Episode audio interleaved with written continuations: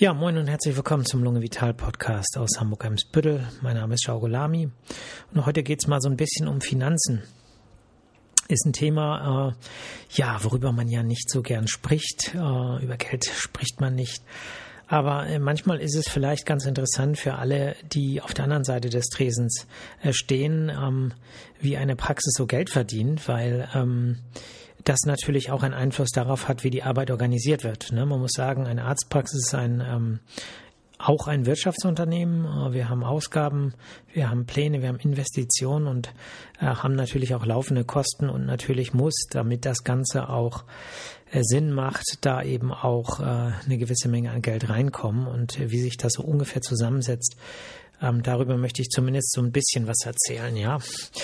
Also, ähm, es ist so, dass wir ja zum Beispiel als Vertragsarztpraxis ähm, alle ähm, gesetzlich Versicherten äh, betreuen und gleichzeitig auch Privatpatientinnen und Privatpatienten. Ne? Es gibt äh, reine Privatpraxen, die dürfen keine gesetzlich äh, Versicherten behandeln, ähm, aber eben die meisten, äh, die allermeisten Lungenarztpraxen zum Beispiel hier in Hamburg sind äh, Gesetz, also sind Vertragsarztpraxen, die aber auch ähm, einen gewissen Anteil an Privatpatienten und Privatpatienten behandeln.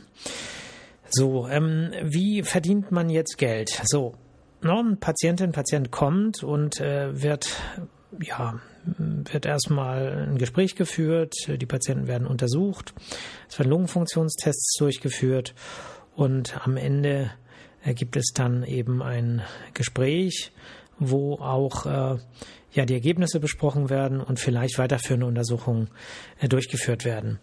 Und jetzt ist es so, dass man für jede Untersuchung eine gewisse Abrechnungsziffer hat. Mm, dieser Katalog, äh, wo ihr das auch alle nachlesen könnt, heißt EBM. Und da gibt es dann bestimmte Ziffern und für die kann man dann sozusagen über die Praxissoftware diese Ziffern eingeben und hinterher schickt man das dann einmal im Quartal an die Kassenärztliche Vereinigung und die berechnet das dann so. Ne? Und nur so als Beispiel, damit ihr so, eine, so einen Eindruck von der Größenordnung habt, äh, wenn ich jetzt hier eine Patientin oder einen Patienten ähm, mit dem ein Gespräch führe, äh, abhorche, dann äh, gibt es dafür eine Art Grundpauschale. Ne? Das sind so um die 24 Euro. So. Lass ich erstmal so stehen. Äh, wenn diese Patientin oder dieser Patient dann ähm, drei Wochen später, weil es dem vielleicht akut schlecht geht oder so, wieder äh, und es wieder ein Gespräch gibt, äh, dann bleibt es bei diesen 24 Euro. Man könnte also, äh, wenn man es ähm, provokant formuliert, sagen, das ist so ein bisschen so eine Flatrate im Quartal. Ne? Das ist eine Pauschale und mehr gibt's nicht. Punkt. So, wird ein Lungenfunktionstest durchgeführt, eine Lungenfunktionsuntersuchung, äh, dann äh, gibt das nochmal 35 Euro und paar zerquetschte äh, obendrauf. Und macht man zwei äh, verschiedene Lungenfunktionsuntersuchungen, dann bleibt es dabei. Macht man drei, bleibt es auch dabei. Macht man vier Wochen später im gleichen Quartal wieder eine Lungenfunktionsuntersuchung, bleibt es dabei. So, das bedeutet, ähm, das ändert sich nicht. Ne? Das heißt, egal wie viele Lungenfunktionstests man macht.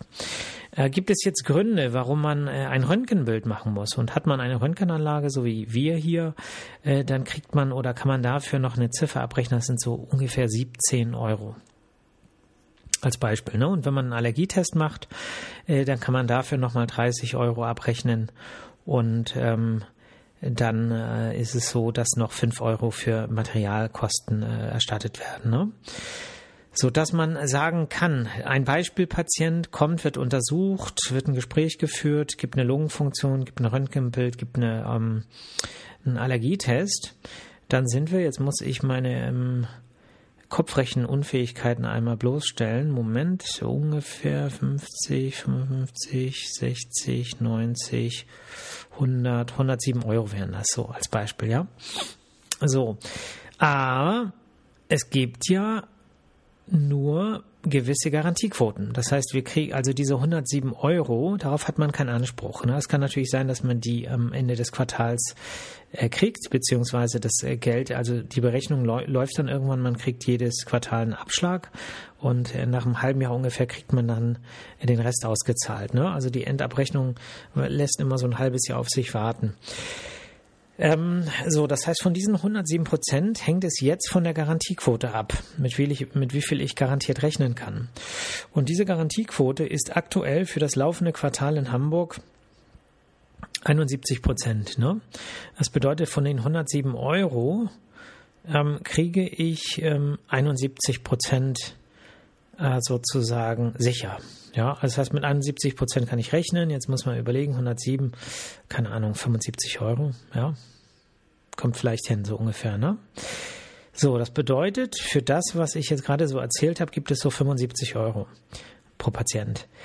Ähm, jetzt weiß nicht, wer schon mal einen Handwerker äh, nach Hause bestellt hat oder mal ähm, ein Handy hat reparieren lassen oder irgendetwas anderes ähm, hat machen lassen, handwerklich. Und ähm, wenn, wenn man jetzt diesen Betrag hört und ähm, sozusagen das so ein bisschen in Relation stellt, ach so, vielleicht nur eine Impfung, eine Impfung, wenn es nicht Corona ist, gibt nochmal so 7,50 Euro etwa, ne? Ach nee, Moment, nur ähm, 71 Prozent davon, ja.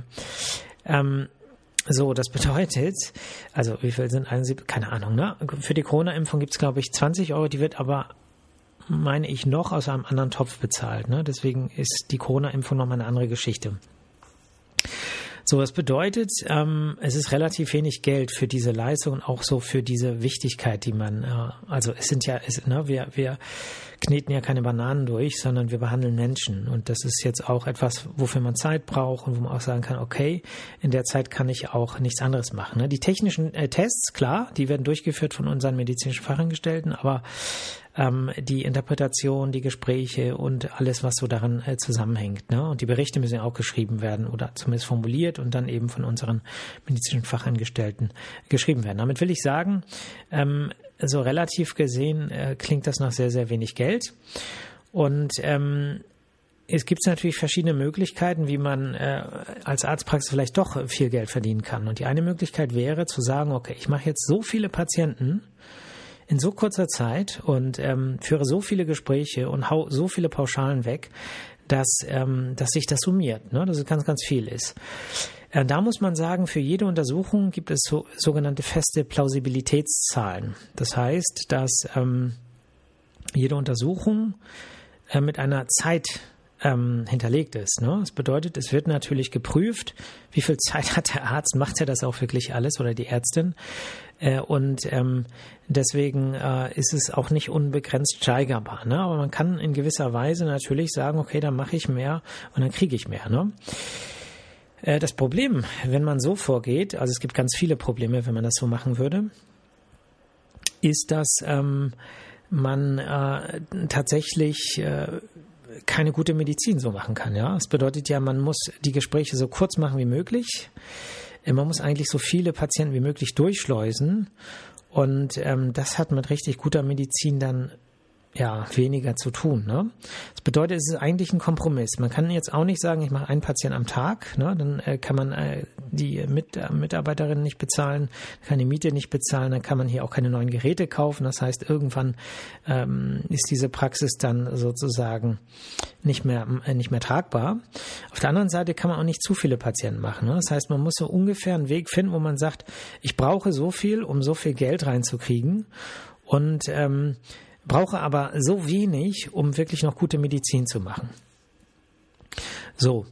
Und ähm, das ist ein Weg, der nicht so einfach ist, weil ja eben es auch nicht so ist, dass man sich immer darauf verlassen kann, dass alle Patienten, die man einbestellt, sprich alle Termine, die man plant, dass die auch eingehalten werden. Das bedeutet, man kalkuliert so ungefähr und sagt, okay, ich brauche am Tag so und so viele Patienten, um auch die wirtschaftlichen Ziele äh, zu verfolgen. So, und dann kommen aber vier nicht oder fünf. So. Und dann haut das schon nicht mehr hin. Und wenn das ein paar Tage passiert, dann muss man an anderen Tagen den Kalender wieder voller machen. So, dann hapert es an der Gesprächszeit und so weiter. Und ähm, das ist halt äh, der äh, Punkt, wo man sagen muss, ähm, dass äh, auch eine Vertragsarztpraxis nur mit den gesetzlich Versicherten wirtschaftlich praktisch nicht funktionieren kann. So. Und ich spreche jetzt nicht nur über Existenz, sondern ich rede auch über die Motivation, eine Praxis zu führen, weil letztlich ähm, arbeite ich hier nicht äh, den ganzen Tag und gebe hier mein Herzblut rein, um am Ende sozusagen nicht auch ein bisschen Gewinn zu machen. Ja, das muss man einfach sagen. Das ist, finde ich, auch legitim. Ähm, ich verbringe Lebenszeit, Lebensenergie. Das ist Zeit, die ich hier auch lange verbringen und äh, die ich nicht bei den Menschen sein kann, die ich liebe, ja. Und dafür muss einen guten Grund geben. Und das kann eben auch eine entsprechende Entlohnung sein. Und was man eben auch nicht vergessen darf, wir müssen Investitionen planen. Ne? Wir haben zum Beispiel ganz konkret bei uns hier in der Praxis eine riesige Renovierung vor. Ne? Das sind Kosten, die will ich jetzt hier nicht nennen, aber das sind ähm, riesige Kosten, die hier auch wieder eingespielt werden müssen. So, und das kommt allen Patienten, die behandelt werden, zugute, auch den gesetzlich Versicherten. Und deswegen muss es eben auch ähm, sozusagen offene Pforten geben für Privatversicherte. Ähm, und das möchte ich jetzt einfach mal in so einem ganz konkreten Beispiel erläutern, warum das so ist. Ähm, warum ich jetzt so auf dieses Thema komme, vielleicht für euch zur Info. Ich habe jetzt vor kurzem eine Bewertung bekommen, äh, wo äh, quasi so ein bisschen polemisch äh, geschrieben wird, ähm, ja, schade, ich kriege keinen Termin und ähm, ja, die äh, Privatversicherten und so weiter. Ne? Da muss man einfach sagen, alle profitieren davon, wenn wir und nicht nur wir äh, und nicht nur unsere Praxis, sondern alle Praxen ähm, auch Privatversicherte behandeln. Und ähm, nicht nur, weil die natürlich auch einen Anspruch haben, äh, eine gute Betreuung und Behandlung zu bekommen, bekommen, sondern auch, weil man pro Patientin, pro Patient, Privatversicherte mehr Geld verdient. Ja, so, jetzt habe ich es gesagt, auch wenn man nicht über Geld spricht, es ist so. Und ähm, das kann man sich so vorstellen. Ähm, wenn wir eine Leistung erbringen bei Privatversicherten, dann wird die Leistung bezahlt. Das heißt, jede einzelne Leistung wird bezahlt. Egal, ob die in dem Quartal schon mal da waren oder nicht. Ne? Jedes Gespräch wird bezahlt, jede körperliche Untersuchung wird bezahlt, jeder einzelne Lungenfunktionstest wird bezahlt. Das ist also nicht so wie bei gesetzlich Versicherten, ähm, wo man einen ähm, Lungenfunktionstest macht und vielleicht noch einen und drei Wochen später noch einen äh, und es aber keinen einzigen Cent mehr Geld dafür gibt. Ja, und am Ende ja noch eben man davon nur 71 äh, Prozent kriegt, garantiert. Ne? Es können auch mehr sein, aber garantiert 71 Prozent. So, diese Diskussion, diese Unsicherheiten, die gibt es nicht bei Privatversicherten. Das bedeutet, man rechnet die Leistung mit den Patientinnen und Patienten ab und kriegt das Geld entsprechend äh, bezahlt. Und das führt eben dazu, dass das, was man quasi verdient als Arztpraxis äh, pro äh, privat versicherte Personen, ungefähr ja, so plus minus, je nachdem, so das drei- oder vierfache ist, was man äh, pro ähm, sozusagen ähm, gesetzlich Versicherten verdient als Praxis im Quartal. Das verdient man bei einem Privatversicherten das drei- oder vierfache pro Besuch. Also nicht pro Quartal, sondern pro Besuch. Ne, in der Regel. Das hängt natürlich davon ab, ähm, was alles nötig ist an Untersuchungen. Aber ähm, das äh, das zeigt vielleicht so ein bisschen, dass, ähm, dass das wirtschaftlich nicht, ähm, ja, dass man darauf nicht verzichten kann, wenn man auch Gehälter zahlen möchte und äh, dadurch auch eben gute Arbeitskräfte, gute medizinische Fachangestellte kriegen möchte, ja, dem muss man auch was bieten, dem muss man ein anständiges Gehalt bieten, man muss die Inflation ausgleichen, man muss mitlaufen mit den Tarifverträgen, übertariflich muss man bezahlen, sonst kriegt man keine guten Leute. Wir, wir konkurrieren mit Kliniken, ja, die Rücklagen haben. Wir konkurrieren mit Kliniken, die subventioniert werden. Ja, die stellen äh, MFAs ein und die zahlen Gehälter, mit denen wir mithalten müssen. Das heißt, wir haben in den letzten drei Jahren jedes Jahr das Gehalt der MFAs erhöht. Ne? Wir haben hier ähm, neue Logenfunktionsgeräte gekauft. Wir haben neue Computer gekauft. Wir haben hier, wie gesagt, eine Grundsanierung vor. Und das geht nicht ohne Geld. So.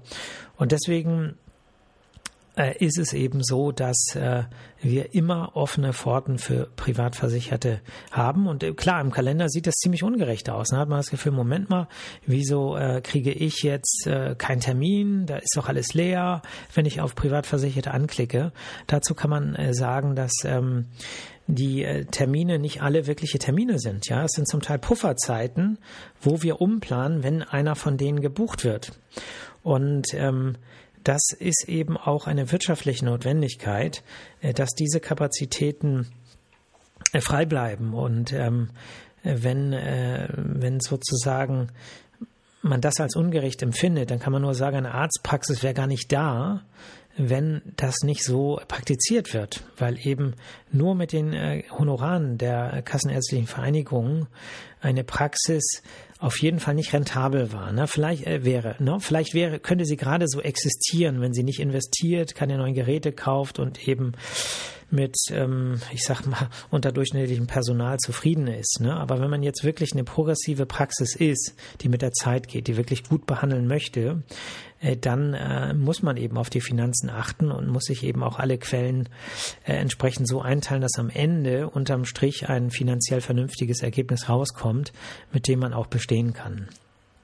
Und das hat weder was mit Zweiklassenmedizin noch mit Ungerechtigkeit oder sonst wie zu tun, sondern das ist einfach äh, ja wirtschaftliche Notwendigkeit und ähm, ja, deswegen darf das auch keiner persönlich nehmen. Man kann auch wirklich sagen, dass auch alle gesetzlich Versicherten äh, Termine bekommen, auch bei uns, auch zeitnah, wenn man zum Beispiel über unser elektronisches Buchungsportal immer wieder die Verfügbarkeiten prüft. Ne? Wir hatten heute ähm, zwei freie Termine, einer davon wurde nicht ähm, gebucht. Gestern waren drei kurzfristige frei.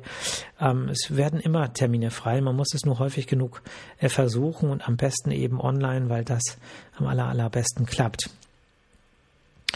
Gut, ähm, ich habe es heute ein bisschen eiliger. Also ich, man kann natürlich noch ganz, ganz viele andere Sachen äh, erzählen, aber äh, ich glaube, das ist so der Grund, grundlegende Punkt, ähm, was so Finanzierung angeht.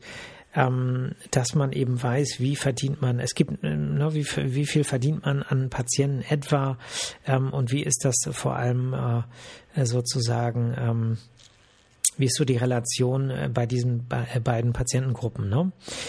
Ähm, Gut, ansonsten würde ich sagen, mache ich jetzt Schluss. Es ist also eine kurze Folge, weil ich ins Wochenende muss. Ich habe was vor. Ja, ähm, ich hatte heute auch noch mal ein Gespräch mit einer Patientin, die mir beigepflichtet hatte, äh, dass irgendwie im Moment draußen die Stimmung ja bei vielen Menschen sehr, sehr negativ ist, auch weil man ja ähm, einfach so viele schlechte Nachrichten hört. Und ähm, ja, es gibt viele Nachrichten über Naturkatastrophen, Erdbeben, über Krieg, über äh, Krankheit, über alles, so viel Schlechtes, so viel Schlimmes. Und ähm, manchmal überlegt man ja auch, wie kann man das eigentlich ertragen? Und ähm, ich finde, dass das alles zu ertragen für uns jetzt, also für jeden von uns, meiner Hörerinnen und Hörer, die und den Mikrokosmos um sie herum, äh, dass das Ertragen eigentlich ähm, ja nicht unbedingt belohnt wird. Also es geht einem nicht besser, wenn man all diese Nachrichten in voller Härte äh, mitkriegt. Und ich finde, dass man manchmal auch, äh, auch wenn das ähm, sicherlich nicht unumstritten ist, sagen muss, ich schirme mich mal so ein bisschen ab von der einen oder anderen Nachricht oder begrenzt das, limitiere das, gucke vielleicht nur einmal am Tag Nachrichten oder nur einmal, äh, lese vielleicht einmal eine Wochenzeitung und versuche an den anderen Tagen nicht so unmittelbar ähm, ja diese ganze ganzen schlechten Nachrichten und damit auch letztlich negative Energien an mich ranzulassen, weil ich vielleicht für meinen eigenen Alltag, meinen kleinen Alltag, der unbedeutend ist, wenn man vielleicht ähm, so auf die Welt guckt, aber meinen unbedeutenden kleinen Alltag, mit dem muss ich trotzdem irgendwie zurechtkommen. Und ich muss auch den Menschen um mich herum für die ich vielleicht ganz, ganz viel bedeute oder ihr, ähm, für die muss ich auch Kraft haben. Und ähm, Dasein und Liebe haben. Und das geht vielleicht nicht, wenn ich mir das Leid der ganzen Welt oder das Leid äh, hier und da eben auflade, dann, dann, dann, äh, dann bin, dann habe ich vielleicht nicht mehr die Energie, das zu machen. Insofern passt gut auf euren äh, Kern auf, auf euren Energiekern und ähm, füttert den auch mit guten Nachrichten, äh, mit schönen Dingen, ähm, ja, mit lieben Menschen.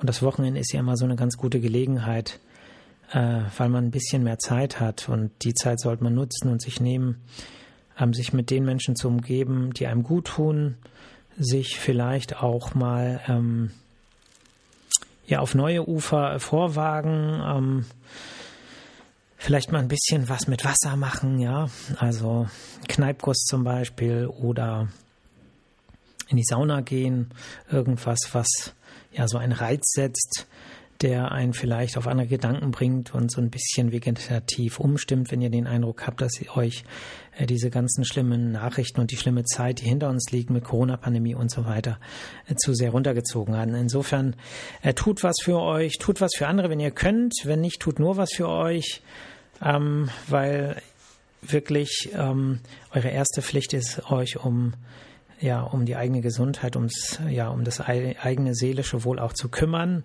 um auch dann Kraft zu haben. Und das sage ich immer im zweiten Satz, weil ich das eben auch wichtig finde für das Gleichgewicht von Energie und ähm, ja, positive Energie, dass man sich auch nur gut fühlen kann, wenn die Menschen um einen herum sich auch gut fühlen. Insofern auch was für andere tun, wenn man kann, wenn man die Kraft hat und wenn nicht, sich aber darauf zu konzentrieren, selber wieder zu Kräften zu kommen.